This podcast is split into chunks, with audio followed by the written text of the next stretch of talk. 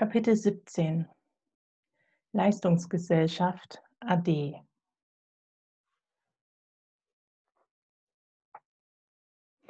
Der Buchimpuls war über die Monate lauter geworden. Es hatte seine Zeit gedauert, bis ich mich mit dem Gedanken an ein Buch ansatzweise hatte anfreunden können. Den Gedanken an eine Heilpraktikertätigkeit dagegen legte ich immer weiter zur Ruhe. Dazu kam der in der Einleitung bereits erwähnte Kauf von Band 4 der Gespräche mit Gott von Neil Donald Walsh. Über Wochen hinweg hatte mich eine spezielle Buchhandlung gerufen, sanft zwar und doch bestimmt. Als ich sie dann endlich betrat, geschah es bereits mit der klaren Erwartung, dass ich für ein ganz bestimmtes Werk dorthin gekommen war. Achtsam durchforstete ich die Regale, um nach der Hälfte bereits müde zu sein. So aufmerksam hatte ich versucht, an der richtigen Stelle zuzugreifen. Als ich dann erschöpft und nicht eindeutig zielstrebig wirklich zugriff und den äußeren Text der Gespräche mit Gott las, dachte ich noch daran, das Buch auf meine Wunschliste zu schreiben. Für irgendwann später. Doch es wieder aus der Hand zu legen, war mir unmöglich. Hier war sie wieder, eine unsichtbare Wand, wie damals im Kornkreis. Eine unsichtbare Kraft, der ich folgte und mich mit dem Buch zur Kasse begab. Seite 66, die dritte Einladung. Wecke die Menschheit auf. Nicht nur du, lieber Neil, sondern alle, die dies lesen und sich angesprochen fühlen. Wollte ich mich angesprochen fühlen? Nein, absolut nicht, so ganz und gar nicht. Aber ich wusste sofort, dass ich genau deshalb dieses Buch hatte kaufen sollen. Nicht nur meine Geschichte sollte ich aufschreiben, sie bekam hiermit noch eine so ganz andere Dimension eine Dimension, die mich erschreckte. Alleine schon der Gedanke an ein Teilen meiner Geschichte war gefühlt mit so vielen Hürden verbunden. Jetzt sollte ich damit auch noch die Menschheit aufwecken? Wochen vergingen nach diesem Schrecken, bis ich bereit war, aktiv zu werden. Eine Biografie schreiben, wie geht das? Ich war genervt, dass ich außer dieser Idee, diesem deutlich verstärkten Impuls nichts weiter zeigte. Ich würde ihm nachgehen, nachgehen müssen. Aus dieser Situation heraus beschloss ich eines Morgens, das Internet zu befragen, nach Hilfestellungen zum Thema Biografie schreiben. Die ersten beiden Seitenaufrufe tat ich schnell als unpassend ab. Beim dritten stutzte ich. Biografisch schreiben in Kombination mit der Heldenreise. Joseph Campbell und die Heldenreise. Joseph Campbell als Urheber des Satzes, der mich in die bis dahin umwerfendsten Momente meiner Heilung geleitet hatte. The cave you fear to enter holds the treasure that you seek. Und dann noch ein Workshop zu diesem Thema, der nur vier Tage später beginnen sollte. Erschrocken über die Schnelligkeit einer mehr als passenden Antwort auf meine Frage und die Geschwindigkeit, mit der dieses Projekt nun Fahrt aufnahm, fand ich mich binnen Tagen in genau diesem Workshop wieder. Es war nicht nur der Satz Campbells gewesen, der mich dorthin geführt hatte. Neugier hatte mich direkt auf die über mich Seite des Anbieters geführt. Der Hintergrund des Profilfotos wirkte wie ein Schlüssel. Ich erkannte sofort Frau Holle. Die Figur am Frau Holle-Teich in Nordhessen. Ein verschlungener Trampelpfad den Hang hinab, moosbedeckte Gesteinsbrocken zwischen Brombeerranken, eine mystische, willkommen heißende, erwartungsvolle Atmosphäre. Das ist für mich die Erinnerung an diesen Ort, an dem ich so ungefähr im Alter von zehn Jahren einmal spazieren gewesen war. Ein Augenblick nur, den ich beim Blick auf das Bild als in mir eingebrannt erkannte. Kein anderer Ausflug meiner Jugend ist mit derartigen Erinnerungen besetzt. Ich brauchte nichts weiter lesen. Ich griff zum Telefonhörer.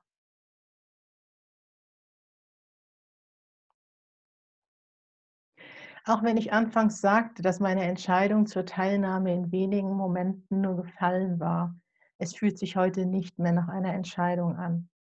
Genau wie ich es vor Avalon empfunden hatte. Im damaligen Moment schien die Entscheidung sich nur gezeigt zu haben, nicht aber gefallen zu sein. Im Workshop selber sprach ich aus, was ich die ganzen Wochen vorher nicht hatte wahrhaben wollen. Ja, nehme die Einladung an.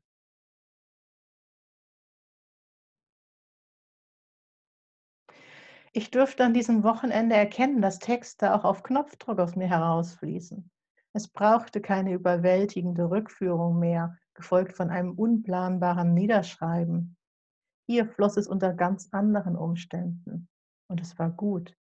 Wieder einer dieser Texte, der einfach nur perfekt erschien. Ich sollte ihn vorlesen. Wie viele Hürden würde ich nehmen müssen an diesem einen Wochenende? Er verriet so viel von mir, meine zitternde Stimme noch viel mehr. Wollte ich mich wirklich so zeigen? Ich tat es. Und hier ist dieser Text. Vom zum. Eine Wandelgeschichte. Vom Unbewussten ins Bewusste, aus dem Hamsterrad ins Sein. Geprägt durch Ansporn, Leistungsdruck, wer was werden will, muss auch hart arbeiten. Geprägt durch, wir sehen dich nur, wenn du etwas leistest. Geprägt durch den Erfolg, der das Hamsterrad immer weiter wie eine Karriereleiter aussehen ließ. War sie unterwegs in der Leistungsgesellschaft auf der Karriereleiter, das Auto größer werdend, die Beförderungen im Blick, die Optimierung des Arbeitslebens als höchstes Ziel. Doch es war nicht ihr Weg und den Ausgang würde sie nicht alleine finden. Schicken wir ihr doch ein Schleudertrauma. Reicht es zum Herausschleudern aus dem Festgefahrenen? Hocheffizient durch die Rehabilitation. Und weiter geht's auf der Achterbahn der Leistungsgesellschaft im Hamsterrad der Gewinnoptimierung. Okay, ein Unfall reicht nicht. Lassen wir sie mal vom Pferd fallen. Schleudertrauma ist bekannt, noch eine Gehirnerschütterung dazu, ein wenig Krankenwagen und mehr Drama als vorher. Reicht es? Nun ja, sie reitet nicht mehr, zumindest für die nächsten Monate. Auf der Arbeit alles beim Alten die Auszeit über Weihnachten genutzt für ein Auftanken in der Sonne. Mal wieder Mallorca. Und ja, dort gibt es Pferde und da kennt sie sogar schon eines vom Jahr davor. Es ist ein einfaches, sie dort wieder aufs Pferd zu setzen. Ein Ausritt in der Natur, der Stall schon wieder in Sichtnähe, ein Pferd, das es eilig hat und ein Abflug mit Salto, mit Schwung, mit Spirale, ab auf den Asphalt. Nicht alle Körperteile überstehen dies unbeschadet, doch sie begreift, beginnt zu begreifen. Ein Danke wird gen Himmel geschickt, bevor der Schmerz übermächtig wird. Danke, Dankbarkeit. Hier wurde der Same gelegt. Eine körperliche Krise, die als Dauerschaden enden wird. Und der erste Gedanke war, danke nicht mehr nur von Schutzengeln redend, wie man halt so über sie redet. Ab heute sind Engel ein Teil des Lebens. Diese Fallhöhe sollte ausreichen für den Ausstieg aus dem Hamsterrad. Aber den Kopf, den braucht sie noch. Der flog nicht mit. Der wurde von Engeln sanft zu Boden gelegt. Weil ohne Verstand kein Buch. Aus dem taffen Manager in die Hilflosigkeit, in den Dauerschmerz, in die Abhängigkeit, aus dem kontrollierenden Manager in die Ohnmacht, in die OPs, in die Abhängigkeit. Alles nötig, um zu verstehen, dass Hingabe nötig ist. Ein äußerer Zwang zur Hingabe, aus dem ein innerer Wunsch nach Hingabe wurde. Ich war nie dankbar. Dieses Wort gab es nicht. Und nun wurde Dankbarkeit zur größten Motivation. Hilfe war zur Stelle, Helfer waren zur Stelle. Aus Menschen wurden Engel. Die Welt erschien ihr plötzlich gut. Wie ein Hund, der vor dem Spiegel steht und wedelt. Und die Welt wedelt zurück. So änderte sich ihr Leben und sie begann zu wedeln. Durch all die Ängste hindurch, Wer bin ich, wenn ich nichts leiste? Wer sichert meine Existenz, wenn ich nichts leiste? Kann behindertes Leben Leben sein? Wer bin ich, wenn nichts vom Alten übrig bleibt? Durch alle Ängste hindurch wuchs der Wunsch nach Sein. Einfach nur Sein. Leistungsgesellschaft AD.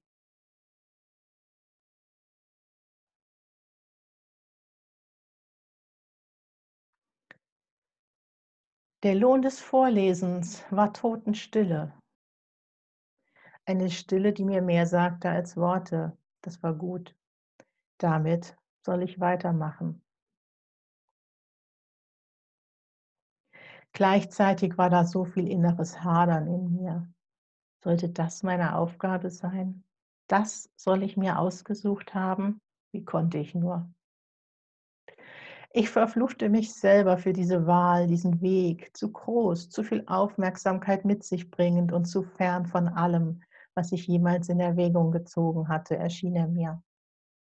Ihn in diesem Moment gefunden zu haben, war eindeutig.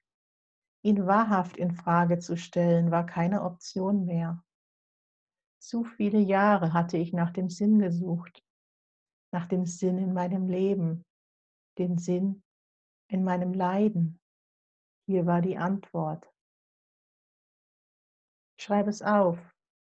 Schreibe über deinen Schmerz, deine Hürden und über deinen Weg hinaus. Schreibe für alle, die folgen wollen. Sei ein Leuchtturm für den Weg ins Licht.